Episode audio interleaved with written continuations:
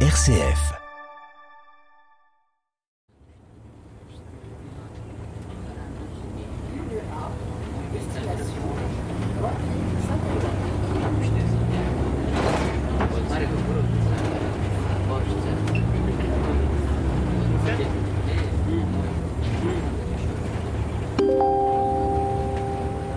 Station Centre Pompidou-Metz. Bienvenue à vous, suivez le guide pour la première fois de son histoire, vous emmène dans la ville où l'émission est montée et réalisée.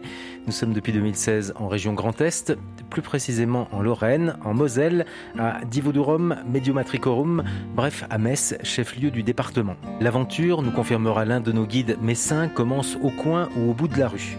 Suivez le guide à Metz enregistré avec Patrick Thiel, adjoint au maire, délégué à la culture et au culte, et Francis Cocher, journaliste, grand reporter, et tout comme Patrick Thiel, amoureux de la capitale du royaume d'Austrasie, la commune la plus peuplée de Lorraine et troisième du Grand Est, après Strasbourg et Reims. L'image de Metz fut longtemps celle d'une ville de garnison, annexée comme toute la Moselle à l'Empire allemand de 1871 à 1918. Parmi les Messins célèbres, le poète Paul Verlaine, l'aéronaute Jean-François Pilatre de Rosier, le compositeur Ambroise Thomas ou l'écrivain Bernard-Marie Coltès. D'autres personnalités n'y sont pas nées, mais s'y sont installées, comme François Rabelais, Robert Schumann ou Jean-Marie Pelt. Débutons ce premier Suivez le guide messin avec Francis Cocher. Nous nous sommes donné rendez-vous au Centre Pompidou, inauguré en 2010. Petite précision, l'enregistrement avec notre autre guide, Patrick Thiel, a été réalisé avant celui avec Francis Cocher. Je me permets d'y faire référence, même si sa diffusion arrive ultérieurement dans la série Messine. Suivez le guide à Metz. Bonjour, on va prendre deux cafés, s'il vous plaît. Deux, deux expressos. Merci beaucoup. Hmm. Voyagez les yeux fermés, suivez le guide. Nous allons débuter euh, ce Suivez le guide à Metz. C'est une émission que j'enregistre, Francis, depuis 25 ans, je pense, et je n'ai jamais enregistré d'émission à Metz. C'était trop près.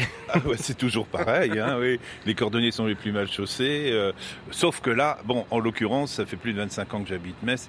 Et euh, pour ce qui me concerne, j'aime en parler. J'écris des livres là-dessus. J'ai beaucoup travaillé en photographie aussi sur Metz. Je documente toujours sur Metz. Et c'est un sujet euh, que j'ai jamais réussi à épuiser. Alors bon, on a une partie de l'émission avec euh, Patrick Thiel, qui est euh, l'actuel adjoint à la culture. Avec Patrick Thiel, nous sommes partis euh, de la place Saint-Thiébaut, nous avons remonté l'avenue Foch, et avec toi Francis, on part du centre Pompidou-Metz, nous allons traverser la gare et nous diriger vers la place de la Comédie.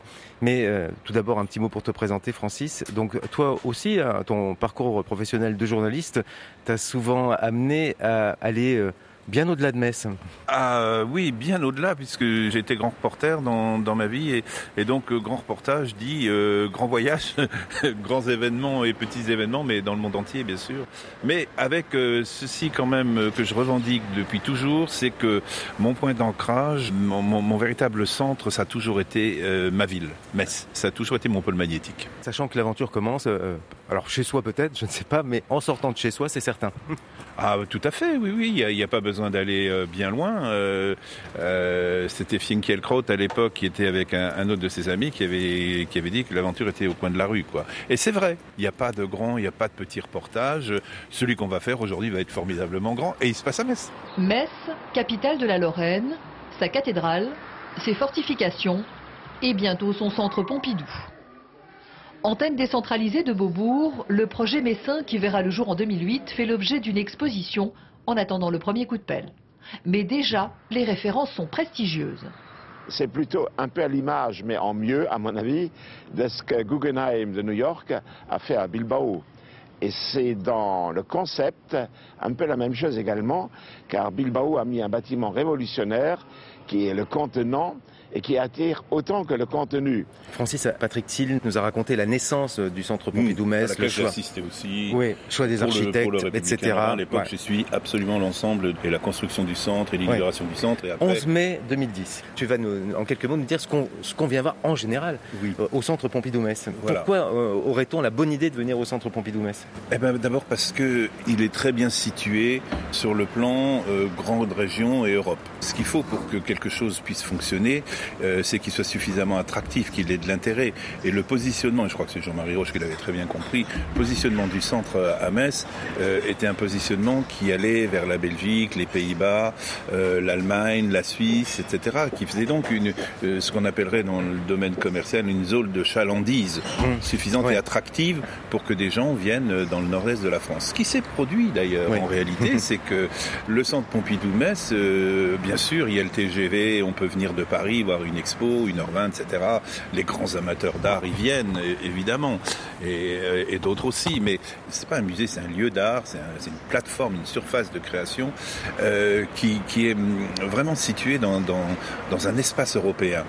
Et à ce titre, euh, donc, elle est extrêmement attractive. Et moi, j'aime bien que, justement ce, ce centre ait la, forme au fond d'un d'un cercle. où C'était euh, le, le lieu de l'amphithéâtre, alors peut-être un peu ovale, Mhm. mais euh, Ah oui. voilà. Mais oui, oui, oui, oui, oui. Et qu'on- repère à sa voile blanche. Et qu'on repère à sa voile Et qu'on blanche. repère à sa voile blanche, qui, est- alors euh, pour le coup sur des documents, euh, sur des documents photos, etc. Pour de la communication, c'est très Très attractif. photogénique. Oui, parce que c'est- un bâtiment comme il n'en existe pas. Dire, Ouais. donc on, on s'en souvient. Et, d'autant plus inattendu en Lorraine. Et, d'autant plus inattendu. en Si nous Lorraine. étions aux Émirats Arabes Unis, à la limite, on serait pas surpris, par exemple. Par exemple, mais, mais ici, oui, voilà, c'est un marqueur fort. En- rien qu'en matière de, de fonctionnement, euh, par an, c'est quelque chose alentour de 10-12 millions d'euros. C'est pas hein, le, le centre lui-même ayant coûté un peu plus de 60 millions d'euros pour ce qui est du bâtiment. L'intérêt, c'est que Pompidou-Metz, bien sûr, n'a aucune œuvre.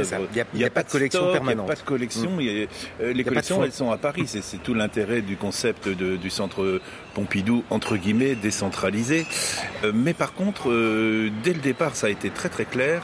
Pompidou-Metz ne serait pas une succursale de, de Pompidou-Paris. C'est-à-dire que les directions, les trois directions qu'il y a eu jusqu'à présent du centre Pompidou à, à Metz, euh, c'est vraiment des projets messins. Oui. C'est-à-dire que Des créations. Ce sont Voilà. des créations, ce sont des commissaires qui sont sollicités par les par les directeurs, etc. Ce sont, ce sont des expos qui peuvent être en, en coproduction euh, internationale, euh, comme ça a été le cas euh, notamment, par exemple, de, Hans Richter, qui qui est allé, je crois, à Los Angeles et qui est parti également en Allemagne. Il y en a il y a d'autres exemples comme ça d'expositions qui ont tourné, comme Peindre la nuit, comme enfin bon. Mais ce sont des c'est entièrement made in Metz En 2018, le centre Pompidou-Metz a accueilli 332 500 visiteurs. Un chiffre en légère baisse par rapport à 2017 qui en avait accueilli près de 13 000 de plus. Un bon chiffre malgré tout puisqu'il dépasse son prévisionnel prévu à 320 000 entrées. Un bon chiffre également à mettre sur le compte de la qualité des expositions proposées, comme Peindre la nuit, un succès qui a attiré 2000 visiteurs par jour et qui se poursuit jusqu'en avril 2019. Le public a aussi totalement adhéré à certaines propositions plus expérimentales du musée, comme Japanness, qui a vu passer près de 272 000 visiteurs de septembre 2017 à mai 2018. Chaque année, il y a euh, en moyenne euh, 4 à 6 expositions. Parce euh, qu'il y a, alors, il y a visibles. quatre, quatre niveaux d'expo. C'est ça, il y, a, il y a trois tubes hein, qui font environ 60 mètres de long Et rez-de-chaussée. qu'on- et qu'on organise comme on veut. Et puis il y a une énorme euh, La salle nef. de, de rez-de-chaussée, la grande nef, euh, euh, qui a déjà servi de, de- de- de différentes ma- manières euh, très intéressantes. On peut vraiment... euh, parce qu'à chaque fois, il faut qu'un scénographe euh, euh, envahisse l'espace et l'utilise à, à sa manière. Et maintenant même, il y a, il y a le forum aussi, Et qui est forum. un lieu, hein, comme on voit les, les- les grandes toiles, les bâches de Ousseago, tout ça, c'est formidable. Si tu devais nous, nous faire remonter à, la Oui. surface quelques grands Ah. souvenirs d'expo. Alors, il y, a- y eu la création, par exemple, autour de la photographie des, des, des- des- des paparazzi. Ah oui, c'est vrai. C'était absolument extraordinaire. Et, et qui aurait eu l'idée de faire une exposition sur les, Sur les paparazzi. les- les paparazzi C'était une réussite euh, totale. Euh, peindre la nuit, ça aussi, Ouais. c'est un, un concept qui a été inventé comme ça. 1917. Moi, je garde un grand Euh, souvenir de à 1917. 1917, oui. Euh, c'était pas le- les, les, les 100 ans, parce que de- Ah oui, non, c'est passé bien avant 2017. il y a eu ce cycle incroyable sur le Japon, où le, centre entier a été occupé pendant six mois par les artistes et les, architectes japonais. Les architectes étaient, dans, étaient au rez-de-chaussée. Puis après, il y a eu cette grande exposition et qui a été accompagnée de, de, de, de spectacles et d'événements où, où, les plus grands artistes, les trésors japonais, comme on dit, sont venus à Metz. Mhm. des, ça a créé des, des, catalogues qui font date et qu'on recherche encore aujourd'hui parce qu'ils font le point sur des, sur des trucs euh, absolument extraordinaires. Un gros succès aussi, a Archimboldo, par exemple. Ah, alors ça, c'est oui, avec euh, maintenant la nouvelle, la nouvelle direction, Chiara Parisi. Euh, Chiara Parisi. C'était sa première grande exposition parce qu'elle a été un peu euh, empêchée par le Covid. Hein, mhm. Évidemment, le, le, centre a été fermé pendant, ouais, Chagall, très, très, Chagall, il y a une grande expo Chagall qui en a souffert. Magnifique expo Chagall qui, qui, qui en a beaucoup souffert mais qui heureusement a pu être hum. prolongé euh, avant d'être présenté en partie euh, justement au musée Chagall à Nice. Hein. Et on, avait des vitraux euh, à l'intérieur du musée, ce qui est assez extraordinaire. chance, il y avait justement une chapelle, je ne sais plus où, qui était en qui rénovation, qui était en travaux, et donc on a pu les enlever les vitraux et, et ils étaient installés là.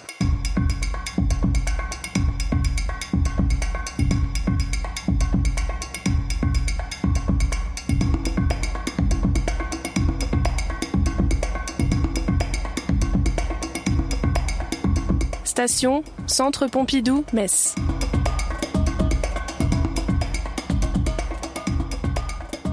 Les, médecins sont vraiment, euh, dirais-tu, euh, Francis, appropriés leur centre Pompidou Oui, je veux dire oui, parce que chaque nouvelle. Et les Parisiens devraient apprendre, me, semble-t-il, un peu plus à dire euh, centre Pompidou Paris, parce que à Paris, on a tendance à dire centre Pompidou, mais il y en a plusieurs. Oui, oui, oui, oui, oui. Bah, on, dit encore Beaubourg aussi. Et même à Metz, au début, parfois, ça disait Beaubourg, alors qu'on n'est pas à Beaubourg. Non, pas du tout. L'appropriation, elle se fait comment au fond? Elle se fait à la fois par le par le flux, disons mainstream d'attirance, d'une thématique, d'une exposition, mais elle se fait aussi beaucoup, je pense, par la pédagogie. C'est assez inimaginable de, pouvoir se confronter euh, sur quelques années à, tout l'art depuis ce qu'on appelle l'art moderne, c'est-à-dire après, après 1910, 1916, 1918, euh, jusqu'à nos jours, avec l'art contemporain, avec des choses très parfois très singulières. Il y a des centaines et des milliers d'enfants, de, jeunes, d'ados qui viennent, qui passent ici, qui viennent en groupe, qui, sont et, de la région et de la grande région et d'ailleurs. C'est ça le, le, le, garant que des jeunes qui sont sensibilités à, la, création, à l'ouverture, qui sont confrontés à ces formes, eh ben, ça va les interpeller et ils vont revenir. il y a un phénomène d'entraînement. Maman, papa, vous mmh. savez pas, oui, parfois, ça. Effectivement, venez, sur les enfants qui emmènent leurs parents. entendu. euh, moi, j'avais ramené euh, il y a quelques années ma petite fille à, à une exposition et, et euh, j'étais très très très surpris. Elle avait 8 ans. Et la première chose qu'elle a fait quand elle est revenue euh, à la maison, elle m'a dit oh, oh, papy, viens, on retourne au centre Pompidou, on va découvrir des expositions. Alors papy est content. Ben, papy est content parce qu'il a, il a semé la petite graine. Et, euh, et, voilà, on ne sait pas euh, ce que voilà ce qui se passe. Moi, personnellement, quand j'avais 10-11 ans, j'ai eu la chance d'avoir chez moi des, euh, des grands ouvrages Masno sur l'histoire de la peinture contemporaine et tout. C'était formidable. J'ai découvert euh, Pollock et tous ces trucs, les peintres américains, Motherwell et tout. j'avais 10 ans. Mais ça m'a jamais quitté.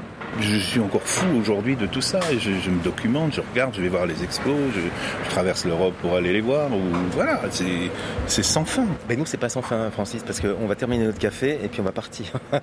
on va traverser, on va prendre une transversale dans Metz et on va se diriger euh, à deux pas de là vers la gare euh, monument. Et pour tous les visiteurs qui viennent à Metz au centre Pompidou, ils ont la chance de, de trouver le centre juste derrière la gare.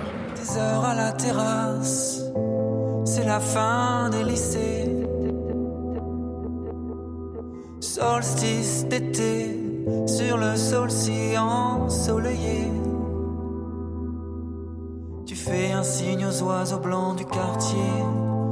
Prépare du pain et des plans qui tomberont à l'eau. Tu as prié tous les saints, tu perds ton temps. Étienne n'y pourra rien.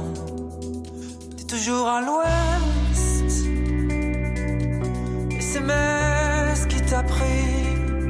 À l'est dans le cœur. Et à ta mère Metz la plage et les embruns. Y a même une île à mer. Suivez le guide en Moselle, à Metz, première émission. Quittons un moment Francis Cocher au centre Pompidou pour retrouver notre autre guide messin, Patrick Thiel, à 500 mètres de là, place Saint-Thibault, de l'autre côté des voies ferrées. Voyagez les yeux fermés, suivez le guide. Pourquoi je suis pas allé m'installer à Metz? Suivez le guide à Metz.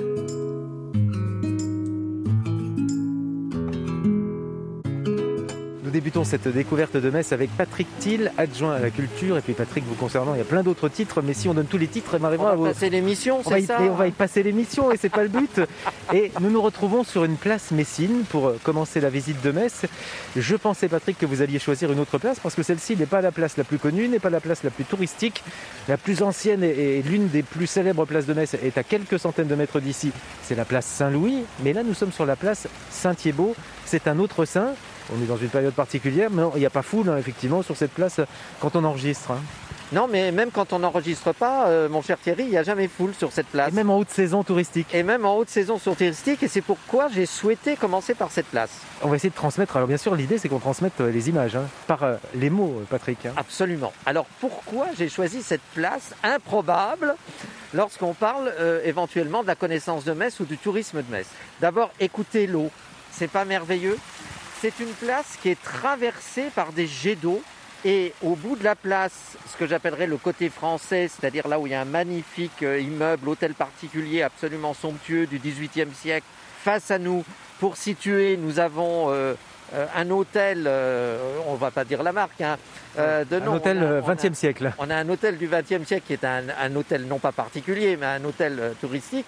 On a ce que les gens ont longtemps appelé la trésorerie générale aussi dans le dos, avec un immeuble moderne et un immeuble, euh, je dirais plutôt 19e, où est aujourd'hui la direction départementale des finances publiques. Et c'est pas non plus parce que je suis un ancien fonctionnaire des finances publiques que On je va faire une visite de Metz à travers tous les euh, bâtiments liés aux impôts, non Non, pas du tout, pas du tout. Non, mais déjà, regardez cette place. Elle a sur toute sa longueur des jets d'eau. C'est le beau son qu'on entend en arrière-plan.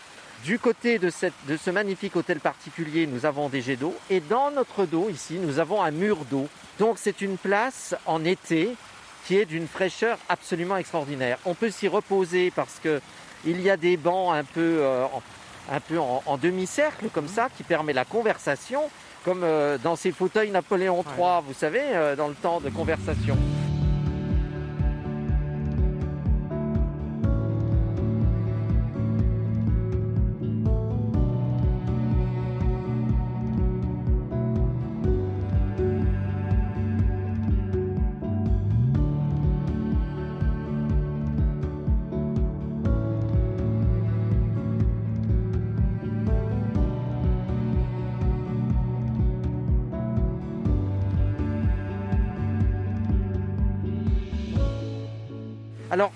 Fait, pourquoi je commence par cette place? Parce que, à l'instar de la place de la Comédie, où on a les trois styles architecturaux messins, quand on regarde vers la colline Sainte-Croix, on est dans l'italianisation de cette architecture qu'on retrouve évidemment place Saint-Louis, qui en gros est du Moyen Âge jusqu'à la Renaissance pour situer. Ensuite, on a Metz qui se développe au XVIIIe siècle avec la place d'armes de Blondel, enfin ces magnifiques bâtiments. la mairie, là où se trouve l'hôtel de ville et la cathédrale Saint-Étienne. Et le palais de justice, 18e siècle. Cathédrale Saint-Étienne qui était effectivement auparavant dans un ensemble 18e puisqu'il y avait les fameuses arcades. Et ici, regardez, quand euh, on, regarde à, gauche, on a ces immeubles 18e siècle, tout à fait français. Alors bien sûr la pierre de Jaumont, bien sûr les fenêtres avec des persiennes, blanches s'il vous plaît, pour respecter euh, ce qu'il convient. En revanche, des portes 18e, toujours peintes, pas en bois verni, ni etc. Vous voyez, si l'architecte des bâtiments de France m'écoute, ou nous écoute, mon cher Thierry, eh ben, il sera ravi que je dise ça, je n'en doute pas. Donc on est ici euh, dans Metz 18e siècle, qui va se prolonger, bien évidemment, jusqu'au palais de justice, jusqu'aux fameuses rues serpenoises, rue des Clercs, etc. On est en plein dans le 17e, 18e siècle. Mais ce qui est très très intéressant, c'est que nous sommes au point de jonction ah, avec la ville impériale. C'est ça. Donc, en quelques dizaines de mètres, on fait un vrai voyage euh, d'une époque à l'autre. C'est une machine à, traverser le temps. Face à face. Et on, a là tous ces immeubles qui sont sur notre droite ici, c'est-à-dire les, fameux immeubles face à ces immeubles 18e. On a euh, ce qui a été construit dans ce qu'on appelle le quartier impérial, donc sous l'annexion entre 1870 et 1910. Première à peu annexion. près. La, la première annexion, bien entendu. Il y a différents styles, mais on est sous l'époque euh, de la, première annexion allemande. Et néanmoins, on a le choix de la pierre de Jaumont, donc c'est très intéressant. Donc, ceux qui ont construit ces immeubles, qui sont donc à l'arrière de l'avenue Foch, ont voulu cette transition en respectant cette euh, tradition qui pourrait être effectivement euh, inspirée du XVIIIe siècle français, bien qu'on n'y soit pas. Wir wollen unseren alten Kaiser Wilhelm wieder haben. Wir wollen unseren alten Kaiser Wilhelm wieder haben. Aber den mit dem Bart, mit dem langen Bart. Aber den mit dem Bart, mit dem langen Bart. Wir wollen unseren On va faire quelques pas, mon cher Thierry, pour s'approcher d'une petite maison qui m'est particulièrement chère. C'est la vôtre? Non, elle n'est pas par ici, la vôtre. Non. Et y a-t-il l'idée d'une domination dans cette annexion? Parce que ces maisons donc euh, euh, construites entre 1871 et la Première Guerre mondiale, finalement, il y a un niveau de plus. Elles sont plus hautes que celles de, de la période française. Alors c'est très intéressant, mon cher Thierry, cette observation. Pourquoi? Parce qu'elles sont légèrement plus hautes.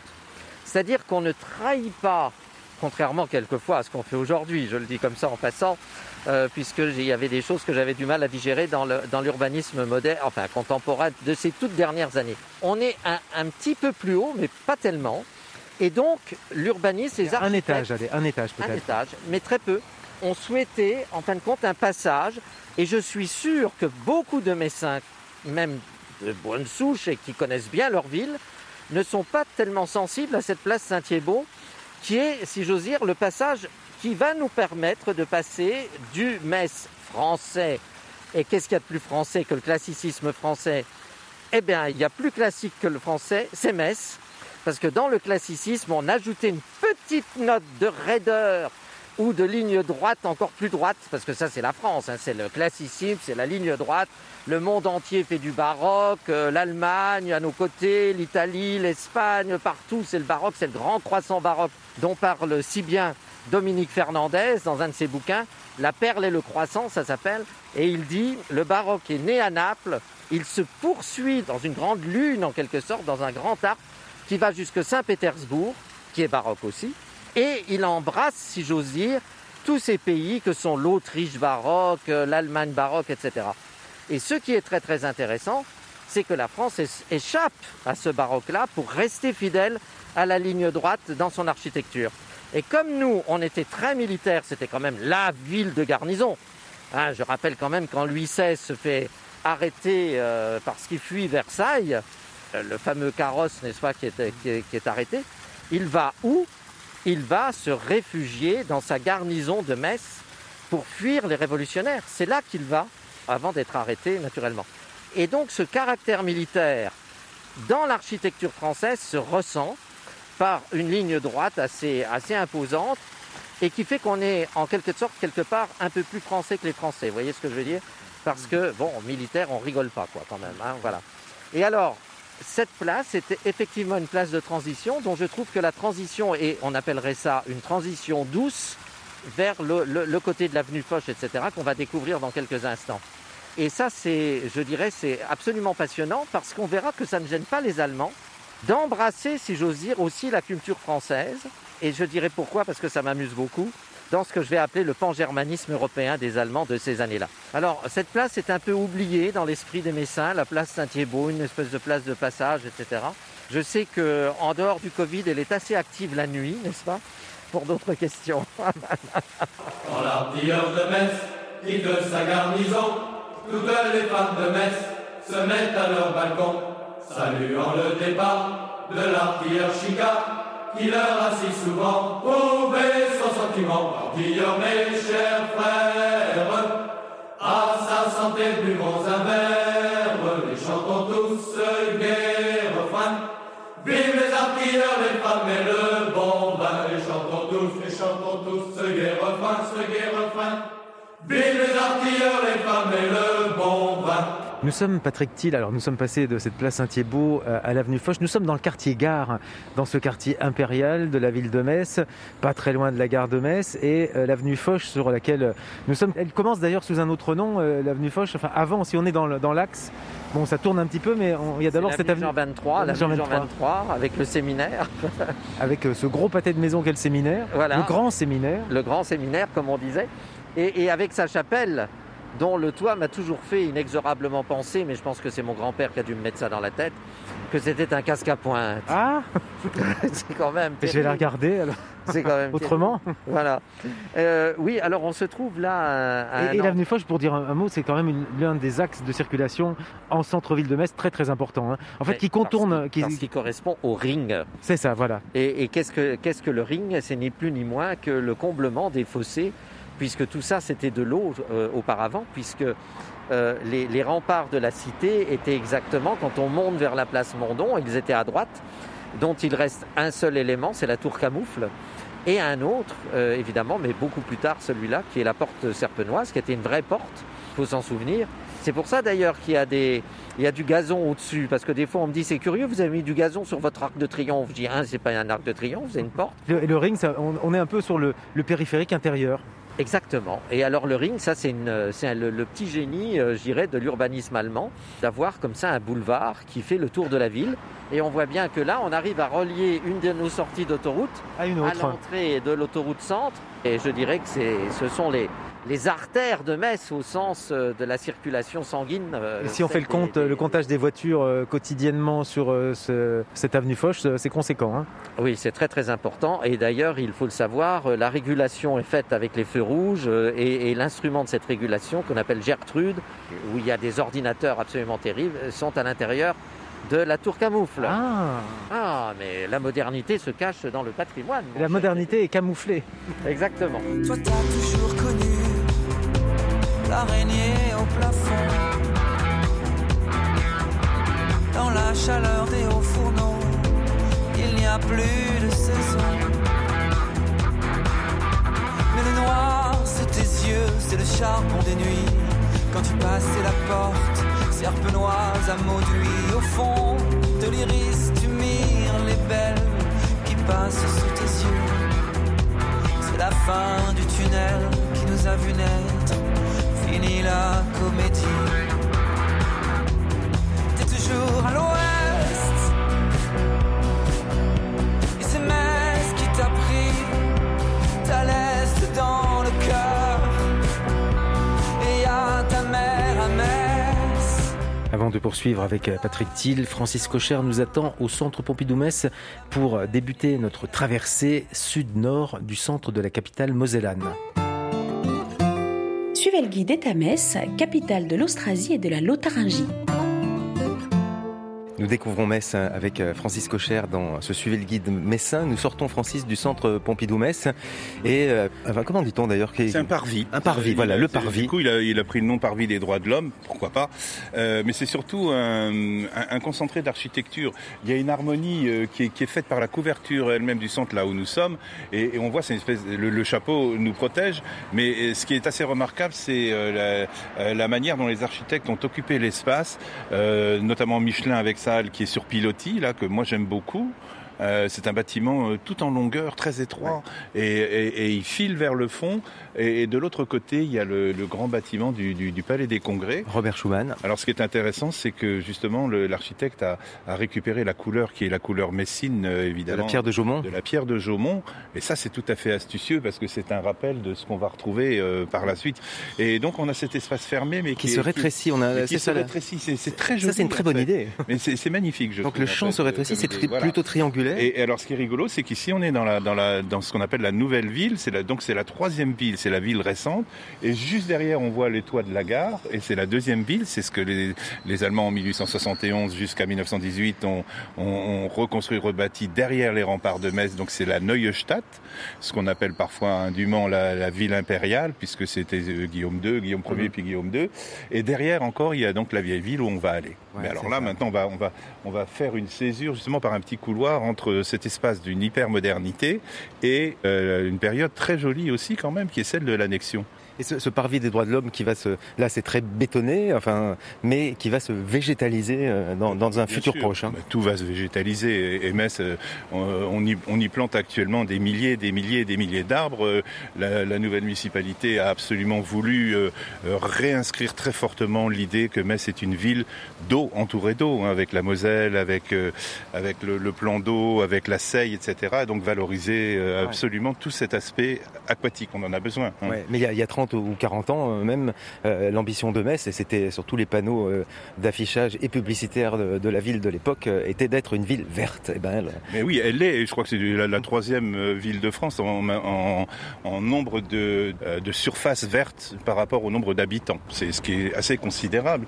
Et ce qui surprend d'ailleurs les gens qui viennent visiter Metz, ils, sont assez surpris et charmés de, voir qu'il y a autant d'espaces verts et qui, sont diversifiés, que ce soit l'esplanade, que ce soit le, le plan d'eau, que ce soit le tour des remparts qui est absolument délicieux, où je me promène quasiment tous les jours. Euh, euh, on a l'impression d'être au Moyen Âge.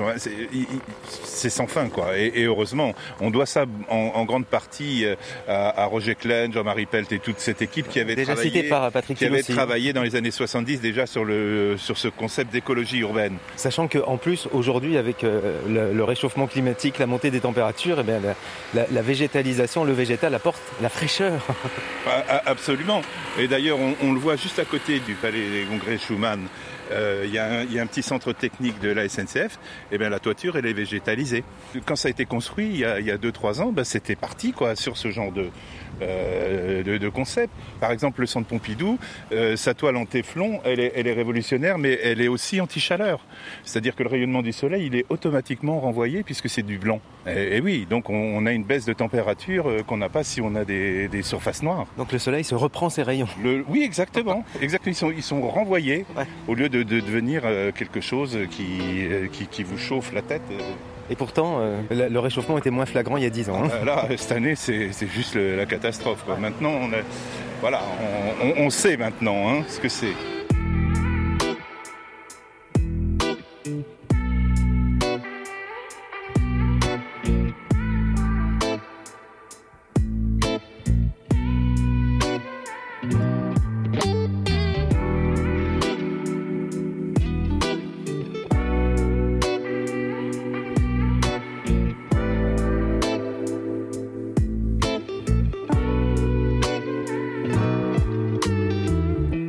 Je cherchais l'entrée de la gare.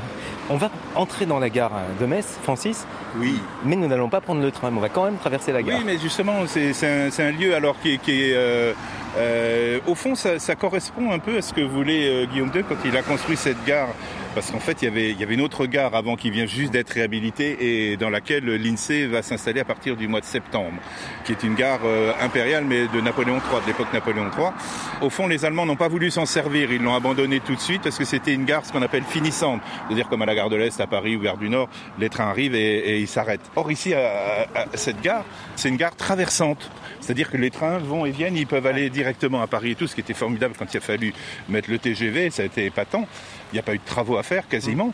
Elle est, elle est traversante, mais on peut la traverser aussi entre l'ancienne ville et la nouvelle ville, puisqu'il y a deux passages très, très pratiques pour aller euh, perpendiculairement d'un coin à un autre. Donc c'est euh, c'est bien au niveau Ouais, des ça, D'un côté, les trains viennent de, de Luxembourg, voire au-delà, Bruxelles, enfin, etc., de, de l'Europe. L'Allemagne surtout. De l'Allemagne. Ah ben oui, parce qu'on allait à Berlin, et on pouvait même aller jusque sur la Baltique depuis Metz. hein. Et l'idée, c'était de pouvoir emmener des troupes militaires très rapidement vers Paris ou vers... D'où le nombre de voies qui est Ah euh, ben énorme. oui, hein. oui, énorme, énorme. Et on y chargeait à la fois les, les chevaux, le matériel militaire, euh, les, les- les régiments entiers. Donc tout ce, ce- cette partie de Metz derrière la gare a été euh, euh, métamorphosée, Voilà. puisqu'il y a, il y a combien d'années c'était en gros une friche? Oh, ça a été très très longtemps une friche puisque en réalité il y avait il y avait la gare et derrière il y avait ce qu'on appelait la gare de marchandises. Donc c'était un lieu euh, qui était un peu une sorte de terrain vague à part les hangars où, euh, qui servaient pour le- pour les, les marchandises. Donc il y a, ce qui ce qui est la chance de Metz au fond c'est qu'il y ait cette euh, cette- surface incroyable foncière sur laquelle on a pu bâtir une encore un- tout un nouveau quartier. Ça me fait penser à Berlin, c'est un peu ce qu'il y avait du côté de la porte de Brandebourg à Berlin, finalement. Mais, mais, mais oui, il y a beaucoup de, de- de points de, euh, de points communs avec Berlin. Plus Ouais, qu'on Berlin, c'était lié au mur, hein.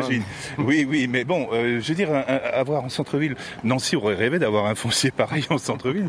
Eux, ils sont dans une cuvette, ils sont bloqués de tous les côtés, alors qu'à Metz, on peut euh, encore travailler. ça a permis de faire naître une nouvelle ville, c'est ça, c'est ça qui est un fou. quartier entier, en fait, euh, on appelle nouvelle ville, mais, mais- c'est un, c'est un quartier, quoi. Mais un gros quartier.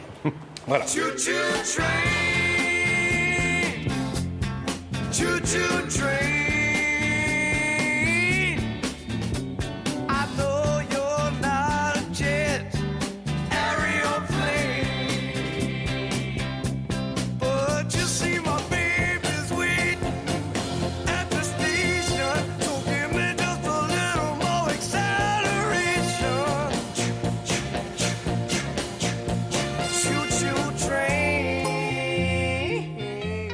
Alors nous entrons.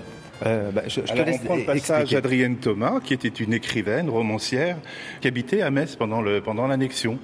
On se souvient d'elle maintenant, comme on se souvient des architectes qui ont euh, qui ont qui ont fait euh, évoluer la ville au fond. Et, et ce qui est intéressant, c'est que même les même si, si on peut dire les, les les personnalités allemandes sont reconnues aussi aujourd'hui, et leur nom est inscrit dans le patrimoine messin, ce qui est une très belle chose. Mais il a fallu du temps. hein. Il a fallu quand même que- quelques décennies, voire siècles. hein. Oui, absolument.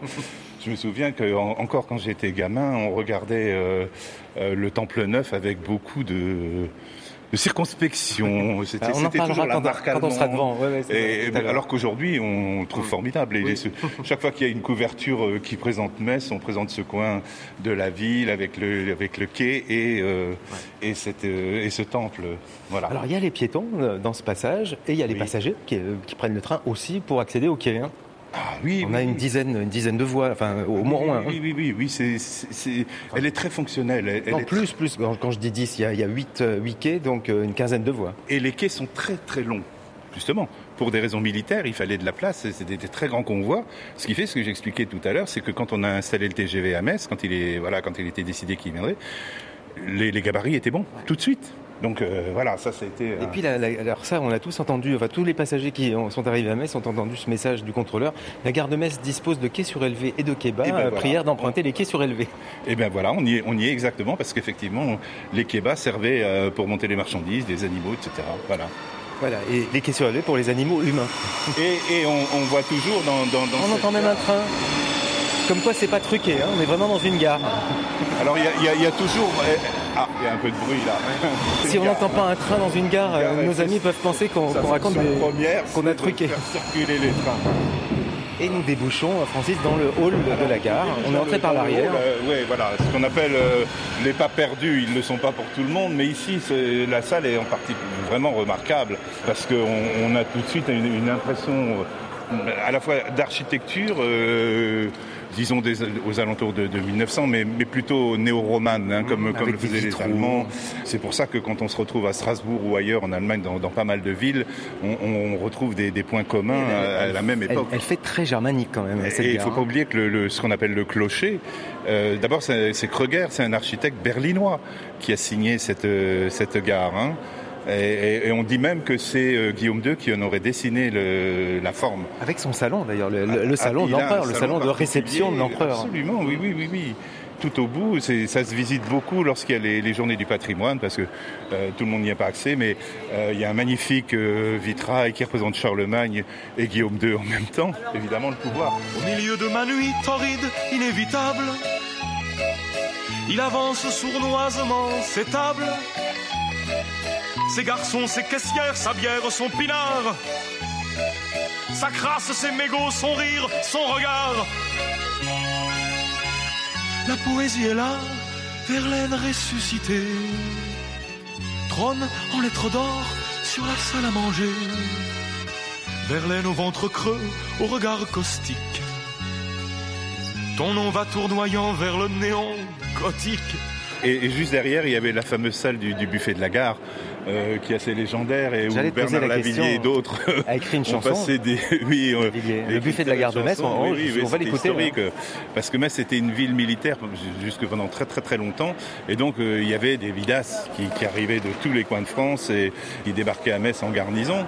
Alors la nuit euh, ça, Et le buffet ça y allait, ouvert en. Le buffet était ouvert en continu. On allait manger des frites. tu- tu- tu y as passé des oui, nuits Oui, ben, oui, moi j'étais journa- jeune journaliste, je terminais à 2h du matin. Donc à 2h, on, on prenait le journal à la rotative, puis on n'avait plus sommeil. Donc qu'est-ce qu'on allait faire? On allait manger euh, des frites et boire de la bière au buffet de la gare. Ambiance garantie. Et donc toute la nuit, et tu repartais bosser après? Ah bah, après j'allais me coucher et puis je repartais bosser. Mais c'est des, c'est des vies, oui, de, de patachon, de noctambule. le- hein. Euh. Donc aujourd'hui, il y a encore euh, enfin, vraiment les nostalgiques euh, du monde de la nuit au buffet de la gare de Metz, non? Il y en a encore, mais enfin c'est- tout ça commence à s'effacer. C'est- c'est- ça fait euh, longtemps. Oui, ça fait longtemps. Disons que c'est c'est presque devenu une légende. Ce qui est intéressant ici, Ouais. c'est qu'on a aussi une sculpture de, de Balkenhol, qui est un sculpteur allemand. À ce sculpteur allemand qui vit maintenant euh, euh, dans le nord-est de la France, pas très loin d'ici, à Meisenthal, où on fait aussi beaucoup de- d'objets en, en verre en cristal. C'est une statue euh, en hommage à Jean Moulin. En fait, c'est un, c'est un bronze. tu vois, je l'ignorais. Euh, Parce que Jean Moulin est mort euh, dans le train qui devait le conduire en, En de Allemagne Metz. depuis Paris et ils l'ont sorti, ils ont sorti son corps en gare de Metz. Et donc il y a cette sculpture contemporaine euh, de un, un ensemble, voilà, où lui est en costume, etc. Alors Balkenhol fait d'habitude des, des sculptures en bois, mais là c'est une empreinte euh, parce que tout a été fait dans le bronze. Mais et elles ont été taillées à, à la tronçonneuse d'abord les personnages et, et puis ça a servi de moule pour. euh, mais, mais comme quoi ça vaut le coup de venir enregistrer une émission Metz bah, Je l'ignorais, moi j'ai toujours pris cette, euh, cette sculpture avec ces, ces personnages, donc taille réelle, il y a quatre personnages, un peu comme des passagers sur un quai de gare finalement. Oui, C'est un peu mais- ça, mais sauf que c'est un passager particulier. C'est un passager très particulier. Voilà.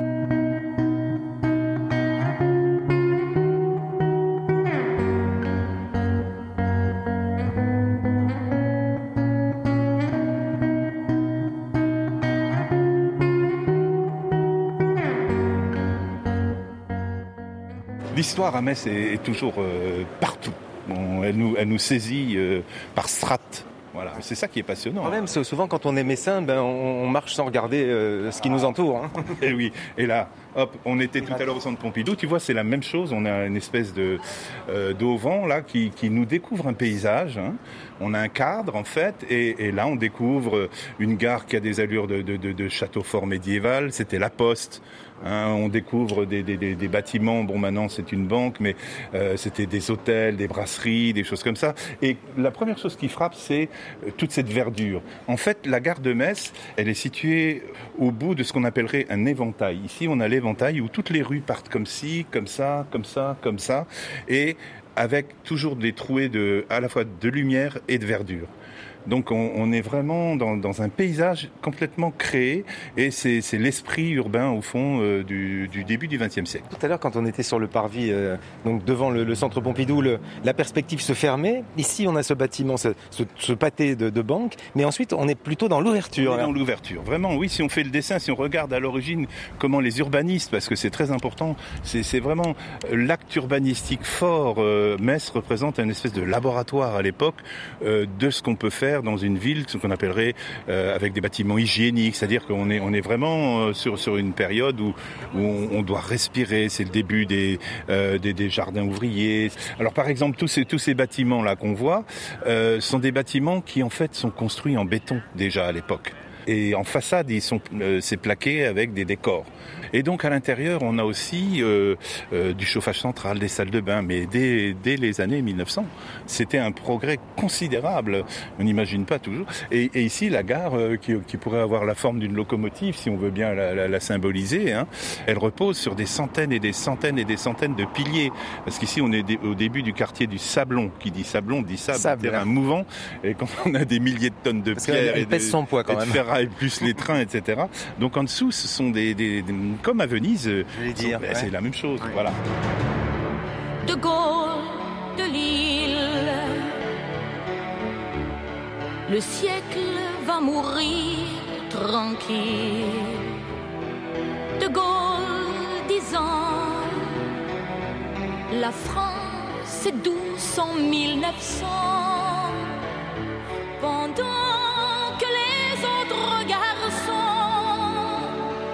Vont jouer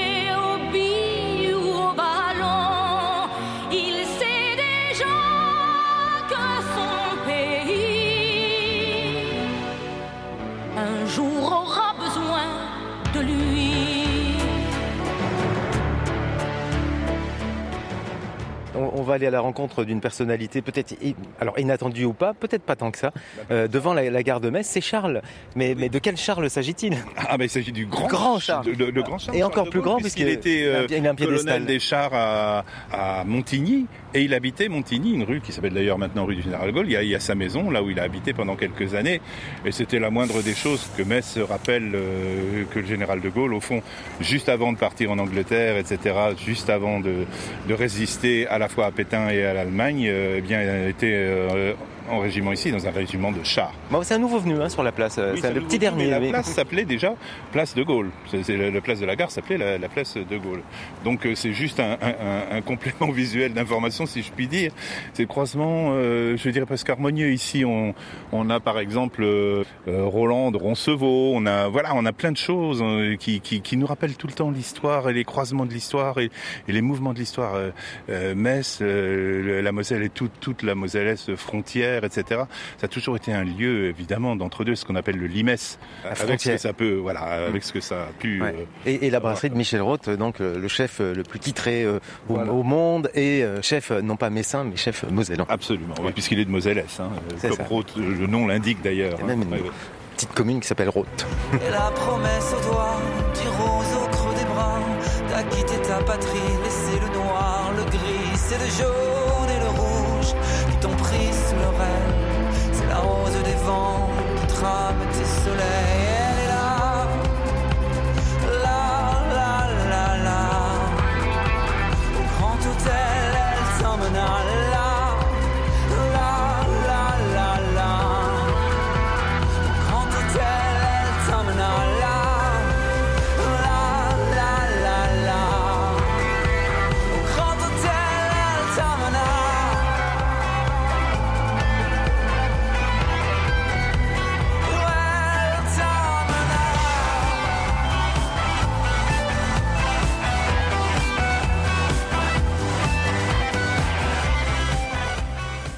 Quittons dans ce premier Suivez le guide à Metz Francis Cocher pour mieux le retrouver dans la prochaine émission et nous marchons à quelques mètres de la gare avec Patrick Thiel, avenue Foch, qui s'est appelée de 1940 à 1944 Hermann Göring Strasse et nous bouclerons ce premier rendez-vous messin comme nous l'avons débuté en évoquant le centre Pompidou. Pourquoi je suis pas allé m'installer à Metz? Suivez le guide à Metz. Alors là, on a une vue sur le château d'eau de la gare, qui est contemporain évidemment de la gare, qui servait d'abord à, à mettre de l'eau dans les, dans les machines à vapeur, évidemment. Alors on rêve toujours qu'on en fasse quelque chose, le château d'eau, ça serait bien quand même. Parce qu'il n'y a plus que- d'eau aujourd'hui Ah dans bah le non, il y a château. plus. Alors il y a une cuve encore hein, qui est euh, au sommet. Bon, c'est un château d'eau qui, comme vous le voyez, évoque quand même une tour moyenâgeuse. hein. C'est ce qu'on appelait le néo, hein, la grande mode du néo. Puis alors, vous avez un drapeau bleu, blanc, rouge qui flotte là-bas à, à 77 mètres de haut, comme 1977. Qu'est-ce qu'était 1977 C'est tout simplement l'inauguration du centre Pompidou de Paris. Et euh, l'architecte a, souhaité rendre euh, hommage à, ses prédécesseurs, Renzo Piano, etc., les architectes de, Beaubourg, de, Pompidou-Beaubourg, en montant donc euh, une flèche à, à 77 mètres avec le, le- le drapeau tricolore qui surplombe donc le centre Pompidou. Un mot, puisque je parlais du classicisme et du baroque. Vous savez que j'ai eu le privilège de participer euh, au jury de concours d'architecture et je ne résiste pas au, au plaisir de vous raconter une petite anecdote. Jean-Marie Roche euh, souhaitait... l'ancien maire de Metz. L'ancien maire de Metz, Jean-Marie Roche, l'ancien ancien maire de Oui, Metz. ancien, que ancien, puis m- prédécesseur de Dominique Et, Gros. et- et maire du temps donc de la euh, décision finale concernant le et, et de la- l'arrivée avec et, euh, du début du chantier. et du début du chantier avec euh, l'aide du ministre de la culture de l'époque que vous connaissez bien donc euh, Jean-Jacques Ayagon, Qui est mosellan. Et qui est messin, messin d'origine en tout cas. Oui, le centre Pompidou, il fallait décider d'une. euh, Jean-Marie Roche souhaitait. Il y avait donc un concours d'architectes, bien, bien entendu, qui était anonyme. Il fallait choisir un, un modèle d'architecture. Et Jean-Marie Roche voulait que ça soit un véritable objet de curiosité, cette architecture, que ça soit en rupture. Il avait euh, certainement en, en tête la fondation Guggenheim de Bilbao, hein, avec cette architecture complètement euh, contemporaine. euh, et il souhaitait quelque chose d'étonnant. Alors, euh, c'était amusant parce qu'il y avait les partisans, je dirais, d'une certaine modernité épurée, avec un cube noir, comme il y avait la pyramide du Louvre, qui est très épuré. C'était un cube noir, comme en verre noir, n'est-ce pas, qui été là, avec un léger liseré qui correspondait aux fenêtres, mais c'était simplement un rayon de lumière, en fait. Et puis, euh, il y avait une architecture complètement folle, d'une sorte euh, de chenille sur euh, de longues pattes qui, au dire de certains, ne tiendraient pas la route pendant très très longtemps et qui allaient représenter des frais terribles d'entretien. Et c'était vraiment une chenille avec courbe et contre-courbe, c'est le cas de le dire, une sorte de tuyau sur des grandes pattes. En fait, nous n'étions que trois à, être séduits par l'architecture qu'on ne savait pas être celle du japonais de Chegoriban à l'époque, mais on trouvait cette architecture extrêmement intéressante. Et on a commencé par privilégier, puisqu'on n'était que trois, l'architecture encore plus folle. Et tout le monde s'est dit, mais ils sont complètement zinzin, ça ne peut pas être ça. Et finalement, les partisans de la folie, enfin, qui étaient un peu stratégiques. La, la plus folle, c'était la chenille alors? Ah oui, oui, Oui, c'était la ça, chenille. c'était la chenille. C'était la chenille. Je l'appelle la chenille, mais enfin bon. Je ne peux pas donner les noms d'architectes, il faut le comprendre, parce que ça serait pas, pas, pas bien. Ça leur Enfin, ferait pas forcément plaisir. Non, en plus, s'ils nous écoutent. Le bâtiment s'inscrit dans un hexagone, forme récurrente dans le projet. On distingue un vaste espace intérieur d'accueil, surplombé par trois galeries d'exposition. Un pylône métallique hexagonal permet d'accéder à ces dernières.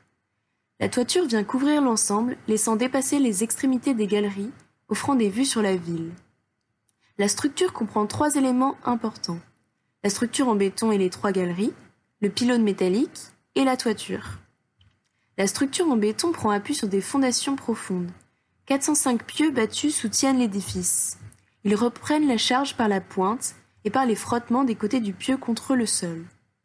La structure en béton suit le principe voile d'Alcock, ce qui permet de fermer les espaces tout en assurant la descente des charges et le contreventement. Et finalement, l'unanimité s'est faite sur une architecture un petit peu entre les deux, mais Vous l'avez joué stratégique là. on l'a joué stratégique. Voilà comment le, le centre Pompidou est né euh, tel qu'il est aujourd'hui, avec cette maquette que nous avions, où l'architecte chez Gouriban a dit qu'il s'était inspiré donc de ces chapeaux chinois de treillage euh, et qui correspond à ce qu'on a euh, dans, dans la charpente de cette architecture. Parce qu'il y a- il y a la charpente et qui euh, est, est sur cette charpente, cette fameuse voile blanche, Voile qui est vraiment la marque euh, identitaire du centre Pompidou-Metz. et qui est une, une certaine façon la marque identitaire aussi de l'architecte, qui était surtout connu pour ce qu'on appelle les architectures provisoires ou les architectures de tremble- ah, d'après tremblement de terre. Et il a beaucoup travaillé sur les architectures en carton. Alors ça paraît bizarre de dire ça, mais si vous faites des colonnes en carton avec une certaine épaisseur, je peux vous dire que ça tient le choc. Quoi. Mais au contraire, c'est très léger. Et en cas de tremblement de terre, etc. Et en plus, c'est une matière écologique, si je peux dire. Et tout le centre Pompidou a été conçu de manière très écologique. D'abord par euh, les matériaux employés, le bois, etc.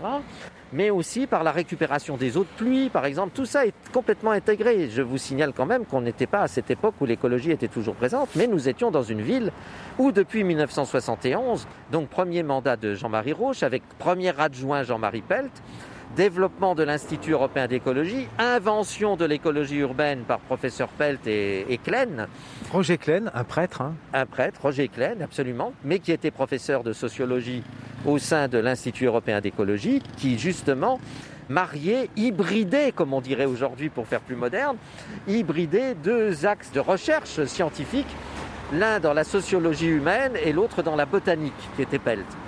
Et ça a donné ce- cette écologie extrêmement positive avec un livre fondamental qui pour moi en est la Bible, qui s'appelle L'homme renaturé, et qui date donc des années 70, et qui a été une véritable école de pensée. Moi-même, je suivais les cours, j'ai passé le fameux diplôme d'écologie générale avec Jean-Marie Pelt et Klein, et on travaillait cette écologie. Il n'y avait même pas de mouvement politique qui portait ce avait, nom. il y avait René Et- Dumont à l'époque, Il y avait René Dumont, mais qui était le seul qui était un peu perçu Voilà. comme un une espèce de farfelu. hein. qui était, oui, qui était perçu comme ça et qui était déjà plutôt dans une, une écologie du renoncement, comme je l'appelle.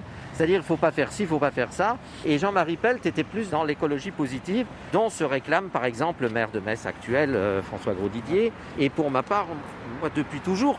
Donc c'est très intéressant de voir que cette architecture de Pompidou répond, je dirais, à, ce- à cette nouvelle école de pensée euh, qui est née à Metz ici, qu'on appelle l'écologie urbaine. Et puis surtout, alors ça, ça avait beaucoup amusé l'architecte, parce que je lui dis, j'ai adoré votre architecture, parce qu'il y a à la fois, vous savez que c'est en fin de compte trois grandes galeries, n'est-ce pas, en, forme de tuyaux, mais cette fois-ci, ce sont des, tuyaux euh, rectangulaires, enfin, bon, voilà. Et vous avez comme ça trois tuyaux qui sont posés un peu comme des micados. avec des baies vitrées. avec des baies vitrées à l'extrémité.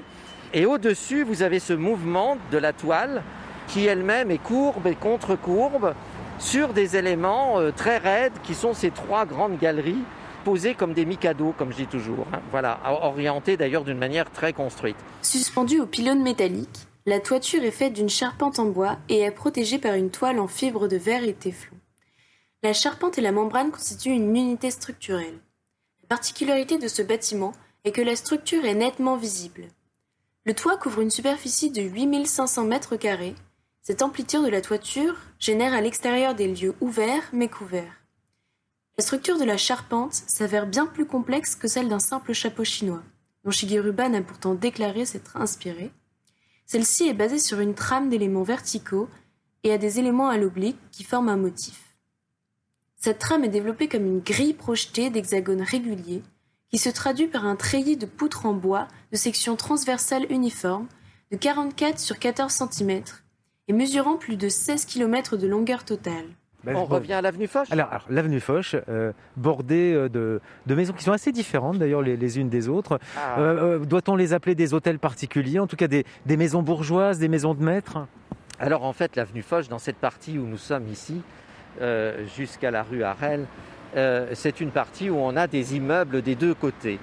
Alors que lorsque l'on est ensuite dans cette seconde partie en montant vers la place Raymond Mondon, nous allons avoir deux côtés bien marqués. Nous aurons d'un côté à gauche les grands immeubles bourgeois euh, faits de plusieurs appartements et à droite en revanche des hôtels particuliers absolument magnifiques.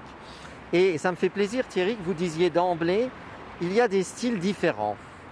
Alors c'est tout à fait vrai parce que cette avenue Foch finalement que l'on caractérise toujours par étant allemande et qui est due bien sûr à, à cette période de l'annexion, ce que j'ai appelé moi euh, une sorte de d'architecture de la colonie que nous devions être, euh, l'Alsace-Lorraine, on appelait ça Elsass-Lothringen, n'est-ce pas? Est-ce que ça évoque tout le temps l'Allemagne? C'est faux. Et c'est ce qui en fait, je dirais, cette généreuse diversité de styles. Euh, et, au niveau population, euh, l'avenue Foch, depuis euh, la construction de, tous ces bâtiments, est-elle l'avenue chic de Metz? Ah ben bien entendu. Toujours. Ah ben, on peut, on peut comparer un peu. On a même l'impression qu'elle s'appelle Foch parce qu'elle était chic. Et un peu comme l'avenue Foch à Paris, c'est quand même pas rien. Hein. J'allais dire, on peut faire le parallèle entre l'avenue Foch de Metz et celle de Paris. Vous savez que l'avenue Foch de Paris, c'est l'avenue de ceux qui ont un appartement à Paris et qui généralement sont soit des têtes couronnées, le, prince Charles a naturellement un appartement là, euh, euh, d'Angleterre, euh, quelques rois, on, dirait aujourd'hui des pays riches du pétrole, ont là aussi des appartements, voire des, hôtels particuliers complets, avenue Foch à Paris.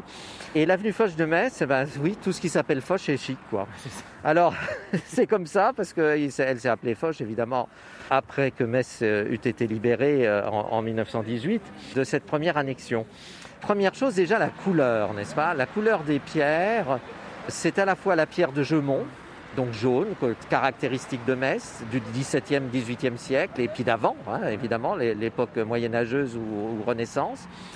On y trouve aussi ce fameux grès. Un petit peu de grès. Gris, n'est-ce pas Comme la ah, gare que nous avons ici. Ah oui, le grès gris, mais il y a le grès rose aussi. Et puis, bien sûr, le grès vosgien. Enfin, je dis bien le fameux grès des Vosges. Parce que celui-ci évoque plutôt Strasbourg, mais évoque aussi beaucoup de maisons alsaciennes, de forêts noires, etc. Donc là, c'est vraiment une pierre imposée. Je veux dire, on n'a jamais euh, eu de, de grès vosgien avant, euh, avant cette époque. Voilà, il n'est pas issu de la région, enfin de la proche région. Non. Et, donc ça donne à cette avenue Foch, euh, déjà sur le plan de la couleur, ben voilà, une colorisation particulière qui, va des, ocres jaunes de la pierre de Jaumont par toutes ces nuances ensuite de grès gris et vers le grès rose aussi avec quelques, immeubles. Avec interplein central, on l'a pas dit d'ailleurs, entre les deux, euh, d'un côté et l'autre, a interplein central arboré. Oui, qui est, très, qui est très beau, qui est très romantique. Ça fait vraiment une très belle avenue. C'est digne des Ramblas de Barcelone, euh, même s'il n'y a pas, la, même ambiance. Du tout la même ambiance. Effectivement. Et puis un hôtel, parce que pendant très longtemps, c'était l'hôtel royal, l'hôtel chic de Metz, là où descendaient les personnalités, là où descendaient tous les artistes des fameuses tournées Car Saint-Herbert, tous les acteurs logés là. Quand Bertrand Tavernier est venu tourner dans la région, la vie rien d'autre. Moi, je me souviens encore de, tous les camions de l'équipe du film et, des acteurs, Noiret, etc., qui C'était aussi l'hôtel des divas, n'est-ce pas, lorsque euh, quelques grandes dames de, de l'art lyrique venaient à Metz. Je rappelle que dans les années 50, par exemple, Madame euh, Tischrenda, elle est venue chanter euh, Strauss, euh, le Richard Strauss, le grand Strauss à Metz, je crois, dans le, dans le Chevalier à la Rose. On a eu quand même des célébrités. Je pense que Rostropovitch devait descendre là, même au moment où il a inauguré l'Arsenal. Je ne sais plus vraiment. Et c'était aussi un hôtel de la Gestapo pendant la Seconde Guerre mondiale. On peut encore voir des, des inscriptions sur les murs, dans les sous-sols notamment, comme c'était le cas aussi au Grand Séminaire, qui a également servi de prison pendant la Seconde Guerre mondiale.